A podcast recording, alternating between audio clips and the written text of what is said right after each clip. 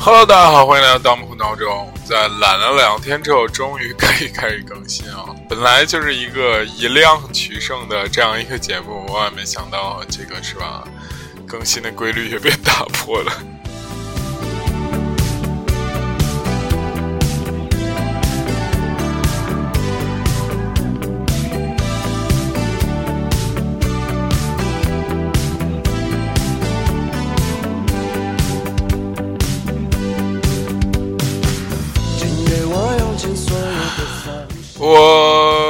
昨天看了几眼《三十而已》这个电视剧，这个大火的电视剧，然后突然感觉就是，我说实话，我觉得跟《小时代》没什么区别，但是吧，这个现在被吹得很火，然后我觉得很有意思。就是这几个女主吧，就是往那种独立女性的人设走，但是又要照顾到这个人民群众广大的这种怎么说非独立女性的内心。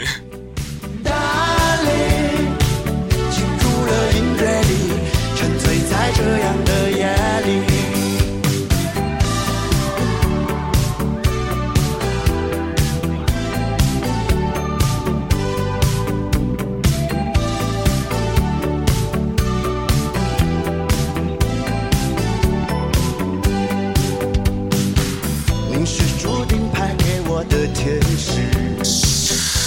我来预测一下这几位女主的后期走势吧。第一个是，呃，这个王曼妮，王曼妮肯定最后变成独立独立女性，跟这香港小开分手，然后碰见另外一个人，然后在一起了。那个钟小琴肯定最后跟她男朋友和好了，然后顾佳呢，可能是唯一一个离婚的，就是就是这样，对，一定是这样的。要不是这样怎么办？也不能怎么办？哎呀，这种这种剧就是很多人很容易有代入感。比方说这种呃剧里边这种女主突然变 bitch 了，或者是突然就开始觉醒了、独立了，怎样怎样怎样，就感觉好像现实生活中大家都很压抑一样，是吧？其实我觉得。对，其实中国女性的地位已经不是说已经很高，就是虽然有很多有压抑的情况，但是，呃，地位其实确实是比较高的。我我是这样觉得，某种程度上来说，我身边的女性啊，就是变 bitch 或者是变绿茶一点啊，对她生活没有太大帮助，反而啊。不知道，我今天不是想聊这个的，但是这个咱不是两三天没更新嘛，随便聊聊，对吧？呃，本来想把这个做成一个专题了，后来觉得好像我可说的话不是特别多，该出轨的还会出轨，该死心塌地还是死心塌地，该绿茶还会绿茶，生活就是这样啊。但是另外一个话题，我觉得反而蛮蛮有意思的。大家不介意这首歌当单曲循环吧？我觉得蛮好听的，蛮适合。就是前几天刷抖音的时候，看一个人看了一条抖音，很有很有感慨啊。上面是这样说的：他说，这个留学生为什么宁愿在国外端盘子，也不愿回国这个事情，然后他做出了一份探讨。我觉得他说的特别有意思。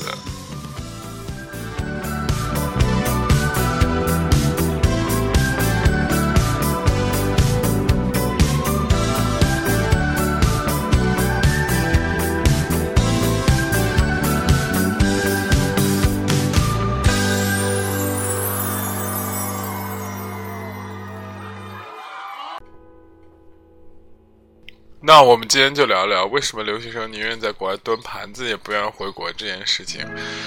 然后我先说一说他这个博主的观点。博主观点是说，是这样说的，就是说，其实呃，国外的人工很贵，就比如说刷盘子也好，或者割草也好，他都会得到一份不错的收入。他说一个比较夸张的是说，最早的时候说是在白人的社区里边，然后。割草一天的佣金是一千美金。我觉得我比较怀疑这个数字，我觉得有点夸张了，一千美金。他说后来了来了黑人，呃，不是来了墨西哥人，他说是美国来了墨西哥人，然后又来了呃中国人，什么韩国人之类，把这个割草价格给弄下去了，就一天差不多是五百美金。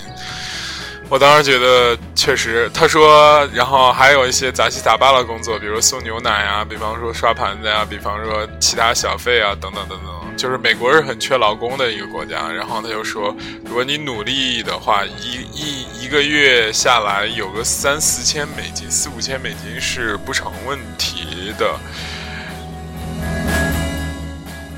然后我就觉得，然后他就说，基本上这个四五千美金。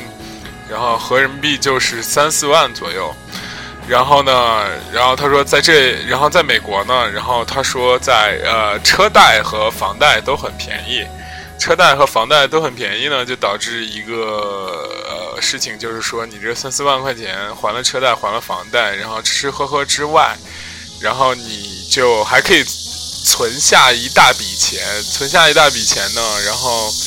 然后他对比了北京，他说：“你在北京找一个三四万块钱的工作，首先是不容易的。首先不容易之后呢，然后你在北京、北上广这样的大城市，然后就怎么说？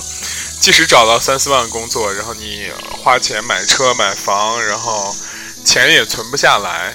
然后不像在美国，钱可以存下来。然后钱存不下来呢，你生活条件状态还不好，就是。”这是他说的，呃，还有什么讲啊？对，如果你在二三线城市，三四万块钱的工作，首先你就不好找，你不好找之后呢，呃，怎么说呢？呃，就是这样的工作，首先很稀少，也不好找。那你更不谈，别谈什么，就是存钱啊什么之类的。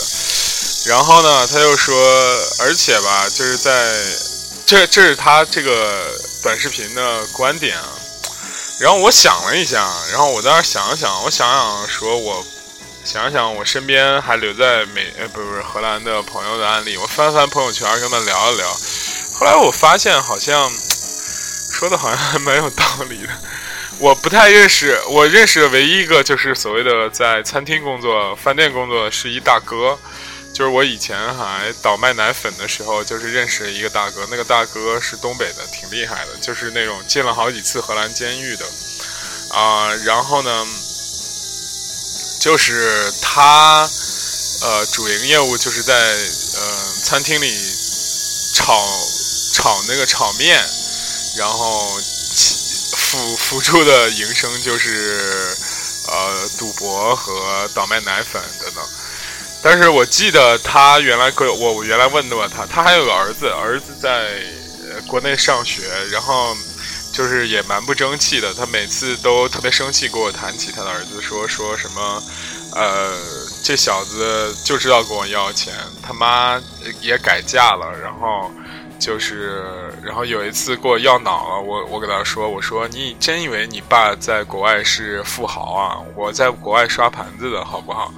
但是呢，话虽这么说，但是我就问他了一个问题，我说你为什么不回国呀？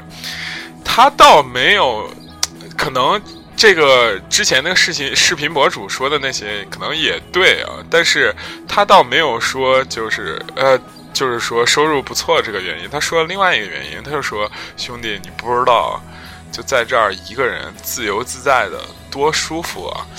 然后这一点，我觉得是真的是他不回国的一个原因，因为荷兰有几次大赦嘛，然后他好像正好赶那大哥就五十多岁，我留学时候他五十多岁，那等于说，就是等于说他恰好赶上那个大赦。大赦就是说你国呃，你把护照一撕，然后你去移民局说这个，哎，我我也不知道我是哪儿来的人，然后荷兰政府就说啊，现在赶上我们国家大赦，你以后就是荷兰人了。当时就办了这个 passport，这个不不是这 ID 这个东西，然后就留在荷兰，一直炒面、赌博和倒卖奶粉等等等等。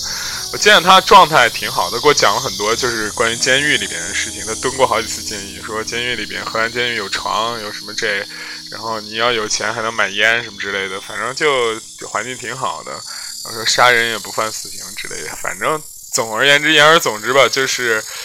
给我宣扬了一点，但是我觉得最最重要的是他不回国，重重最最重要，宁愿刷盘子也不回国。最最重要的点是在于，就是国外真的比较自由，也真的很适合独处，但是就是也没有个人叨叨你，也没人管你，你反正就那儿一待，真的就是偶尔感觉不是偶尔吧，大部分时间你要是真能耐得住寂寞，然后空气也很好，就是吃个东西，转一转，然后在华人圈里边。跟这种不同的是吧，华人在那边打工的什么之类的，然后交流啊什么的，其实你在小圈层里反而更温暖啊！真的，你你想，其实你身边就十个朋友，你跟这十个朋友一定维系很好。我们现在之所以跟朋友维系不好，可能就是朋友比较多嘛，什么酒肉朋友啊，见面打招呼朋友都算上。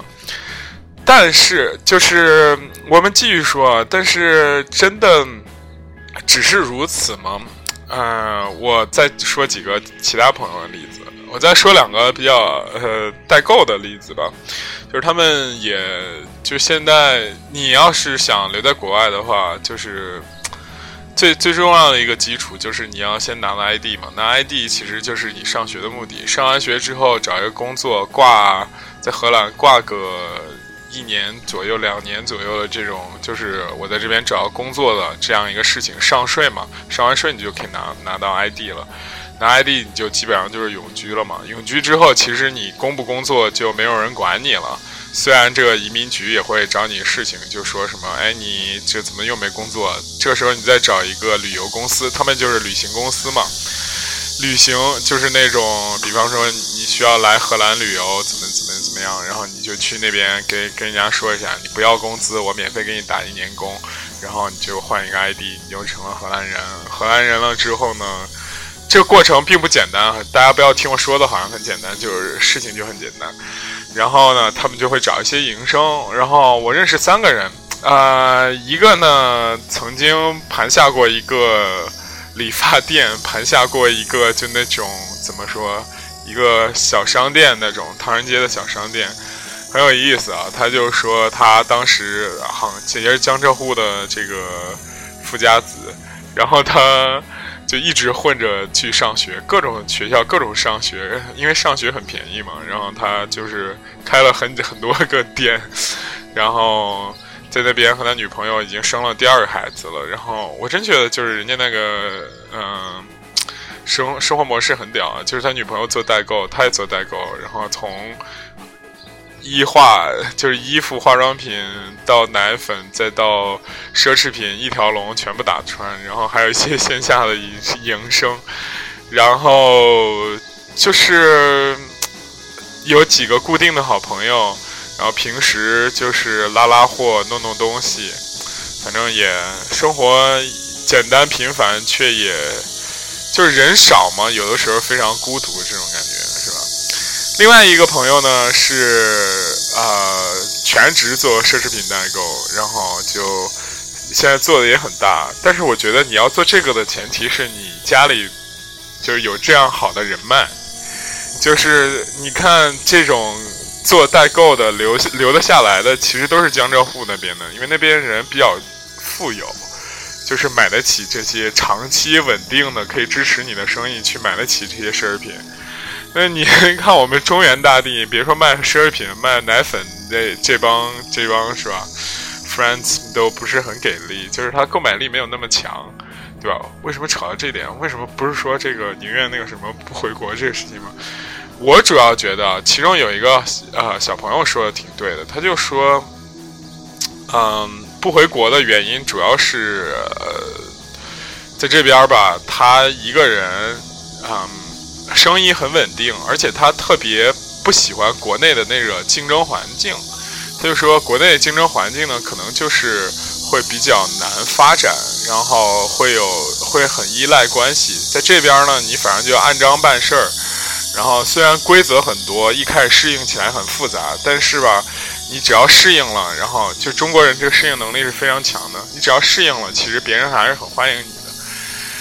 这个问题，然后他又说，在这边啊，他交到很多好朋友之类的，就是很多人很喜欢他，然后他也就是，呃，一边工作，然后一边继续上学，现在已经快修了两个 master 了，然后也在自己转型之类之类的。反正我觉得这种问题啊，大家一定要两面看。就是这个，就是很多人适应国外的规则，很多人不适应国外的规则。就适应国外的规则的人，也不代表就有很高的优越性。你比方说这个这个小孩呢，这个小孩呢，就怎么说呢？可能在国内就很 normal，就是因为很他怎么说呢？各方面的，就是如果在一个呃，就是大家都说中文的情况下，他可能各方面不会凸显出来。但是，当你就是去了一个完全陌生的环境，你可以重新开始，就是凭凭借你自己的个人能力在重新开始的时候，这小孩就上手很快。为什么？他抛去了很多负担，很多包袱。你比方说，他就是呃，怎么说，长相不行啊，或者是英语不行啊，或者是其他的不行啊，等等等等。他现在也没有找到女朋友，让。当然，这只是我个人的非常主观的一个判断了。但是，就是我就我就觉得，你你其实，在国内的话，它有很多局限性在这里。比方说，他的呃第一次掘金的这个之路吧，可能就没有这么顺畅。他的主主要的个人能力是在这个沟通和语言交流上。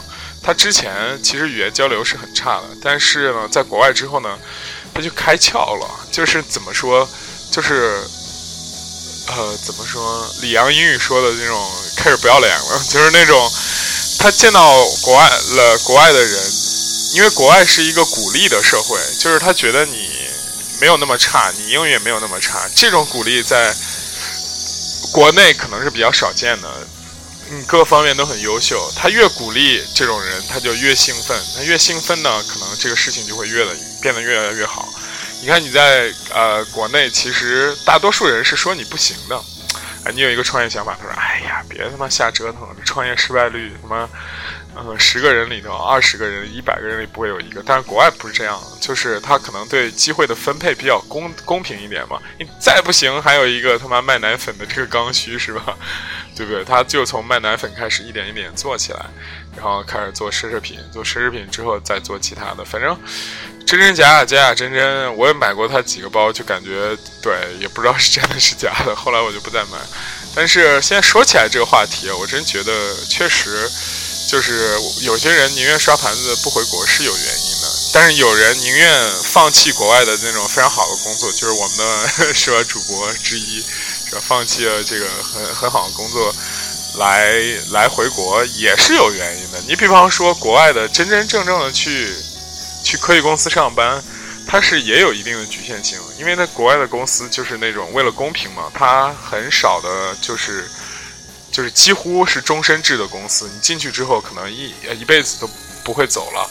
那你这个人其实就是，他就给我算，他就说，你看我今年念完双硕士之后二十七八，然后我进去工资扣完税之后差不多，他就说三四千欧吧，四千欧左右，扣完税之后差不多两千多，就砍掉一半了。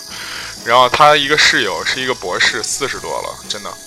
然后他的工资可能五千多欧，然后扣完工资剩三千多，就比他多一千欧。也就是说，你再干十年，你工资会增长一万块钱，也就是这个意思。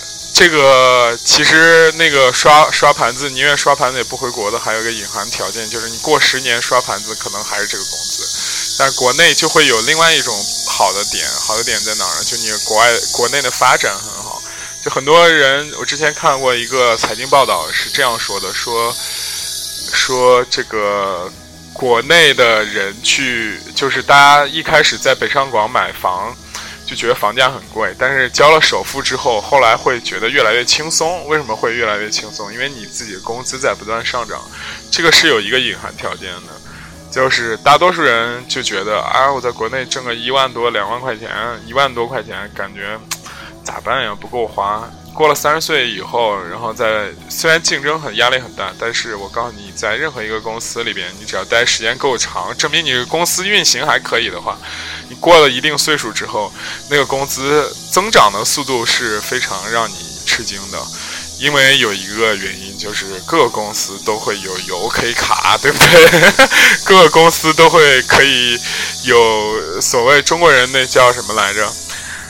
靠山吃山，靠水吃水，你怎么可能就是一个公务员两三千块钱、三四千块钱，然后人家饿死一个交警，一个风里来雨里去，一个月什么几千块钱、一万块钱，说不可能的，真的。我们就连我认识的，你像机场、民航的那种，哇塞，就是到某一个年龄段、某一个层级段，它都会有很多的，就是增长你收入的方式。这点大家一定要认清，说啊。这北上广怎么可在一个二三线小时一个月，怎么能挣到三四万什么？然后你压力多大什么之类，我告诉你，真可以，真的。而且吧，就是就是你足够努力的话，可能还不止这个点，真的。你要是我是说足够努力啊，我随便找一个，给你一个，给你说一个，对吧？你就算一个二线写公众号了吧，然后就是。媒体局局里你窜一窜，对不对？媒体局里你窜一窜，然后肯定每次都有车马费吧？你一个月七千块钱工资，对吧？一个局给你五百块钱，一一个月窜十个局很简单的，是吧？只有五千块钱就一万二了。你可以再做一些兼职啊，你只要是客户服务的好，对不对？客户服务的好，然后人家肯定会觉得，哎，我们这个有品牌公众号，小的小的小的餐厅。小的这公司品牌公司，你做一个兼职，一个兼职，一个月也就推那种服务号，一个月也就推个五六篇吧，一篇不给你一千块钱，对不对？他招一个人，一一个月多少还得上社保，对不对？你就要一点八百嘛，又四千块钱，一万二、一万六了吧？一万六了，你再那个什么，再接一些广告兼职的写作，对不对？你就是忙一点。如果你会拍照片，你还可以给人家拍拍照片，对不对？如果你会做设计的话，还可以做几个海报。一个海报四百块钱，做五六张，很轻松的。一个月两万块钱，你就是到达一个层级，然后累积到一个阶段，然后你真的有一定才华的时候，你这个，你想，你二线城市一个月挣两万，你还想什么，对不对？而且就是在这都不说你，咱这还都收着落着，你还没说什么。这个你可以那叫什么来着？自己创业呀，对接一些资源啊。什么叫对接资源？你想做推广是吧？那你不认识媒体人，我给你传个局，你给我两万块钱行不行？其实一个人，我给你找二十个媒体，一个人给五百块钱红包，也就一万块钱，我生赚一万块钱，是不是？这种事情多了去了。你不认识小红书的媒那个资源，我给你对接资源嘛。这种东西就是动动脑子都可以在。在更不用说大一点、大一点企业，就我们这边，啊，那我们这不缺钱的，那我去做活动，我报五万，实际上花三万，是吧？再扣个税啥，这种太多太多太多了。就是很多人可能不太相信，就是说，就是，我就问大家一个问题：你要是真的，就是同志们都混不下去了，为什么都还待在中国？出国很难吗？你十万块钱找个蛇头给你带美国，这个一点都不难，真的。在十几二十年前嘛，我我就认识这样的人，对不对？你要说就是你父辈五六十岁的人，你看他们工资那么可怜，怎么最后好像哇塞也都没有睡在马路上呢？按照按道理说，是吧？这种事情其实都是两面看的，大家也不用过分放大一点。当然，国外也非常好，国外空气很好，人也很少，然后你吃的东西也更健康一点，然后 就是呃各个各个各个方向的水准，呃也都很好。最重要的是你，就是我觉得吧，就还是那大哥说的，比较自由，比较开心，这个是很重要的。对，哎，今天一不小心唠多了。嗯，对，非常开心。嗯，感觉这个话题说起来，其实为什么有点上头？原因很简单，有很多人之前问我说：“你花那么多钱这个这个这个留学到底值不值？然后我就在那说：“我说这个事儿吧，我跟你聊聊明白，可能需要很久的时间。基本上就是这样，其实就只是选择不同。你说你你说值或者不值，长期在一个呃外国的文化中思考，对自己呃就是其实对思考来说是非常有利的。你自己真正想要什么，就是那种孤独感，可能你在中国不太容易能。”找到就是真的一个人，然后真的其他人也不理你，真的也就是人很少，然后就那种这种环境，其实我是蛮感恩的，导致我现在性格就很多情况下就是我很喜欢一个人去干一些事情，就这种事这种感觉非常美妙啊，就是清清静静的，然后清清爽爽的，对吧？我不喜欢待在国外的原因啊，就是怎么说呢？这话题真的轮到自己还是蛮难回答的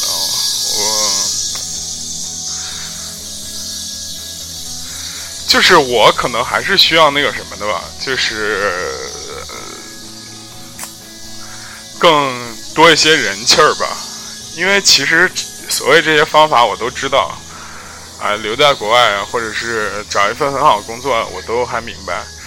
而且吧，我总觉得国外是有歧视的，这可能是我个人的原因。我是真觉得有歧视。大家觉得没有歧视的情况下，可能只是大多数人啊，在某一时刻的一种一种一种一种很表面的体现吧。特别是在欧洲、荷兰这种，大多数人他虽然嘴上不说你，但是呢，他内心的那种。哎，大家看《寄生虫》就能明白，就那种好像在味道上的那种，呃，我不是说就是你身上有狐臭或怎样，或者香水什么，就是那种味道。他在一起的时候，他一定要说几句就是你听不懂的话，即使你听懂了，他也会辨别你的肤色呀，或者是怎样之类之类吧。反正我个人觉得，就是女孩和一些就是。在中国社会比较不适应的人，还是比较适合在国外的。就是像我这种如鱼得水，是吧？